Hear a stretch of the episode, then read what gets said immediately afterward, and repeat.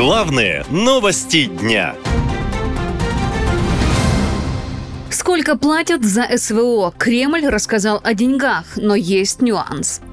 Россияне заключают большое количество военных контрактов и отправляются в зону СВО из-за весьма привлекательных финансовых условий. Об этом заявил пресс-секретарь президента Дмитрий Песков. Так он объяснил изданию РБК резкий рост числа контрактников в армии. Речь идет действительно о достаточно внушительном контракте. И поэтому для многих эти условия являются действительно определяющими, и граждане принимают для себя подобные решения. А вот Владимир Путин до этого объяснял большое количество желающих служить по контракту тем, что россияне очень патриотичны и готовы жизнью пожертвовать в интересах России. Да, мы платим какие-то деньги, и они, конечно, выше, чем гораздо выше, чем средние по стране.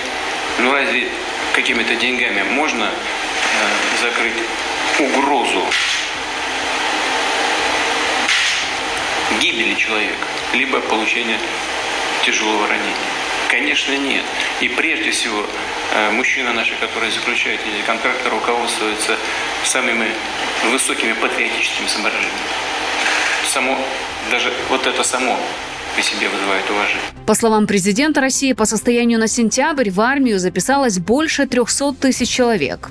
Вот сегодня утром доложили, 300 тысяч подписано контрактов э, людьми, которые...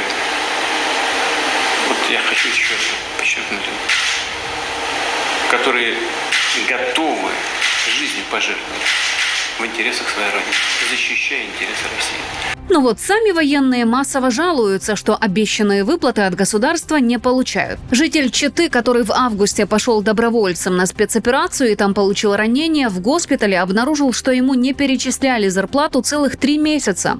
Родственники военного обратились к местным властям, но ответа не получили. Но кроме выплат, есть еще ряд моментов – отпуск и лечение, в том числе санаторная, медицинская и психологическая реабилитация.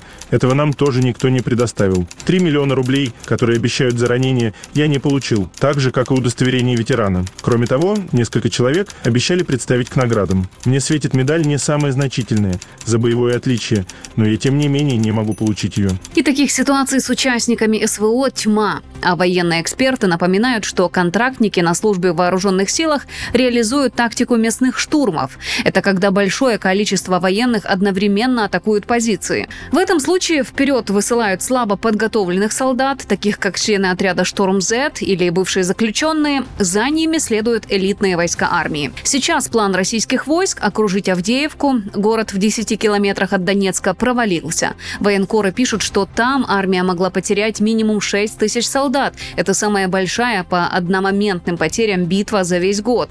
Безуспешными также оказались многочисленные штурмы на подступах к Купинску Харьковской области. Весь масштаб потерь неизвестен, но судя по тому, что власти больше года скрывают информацию, цифры будут страшными. Наша лента. Веселим, сообщаем, удивляем.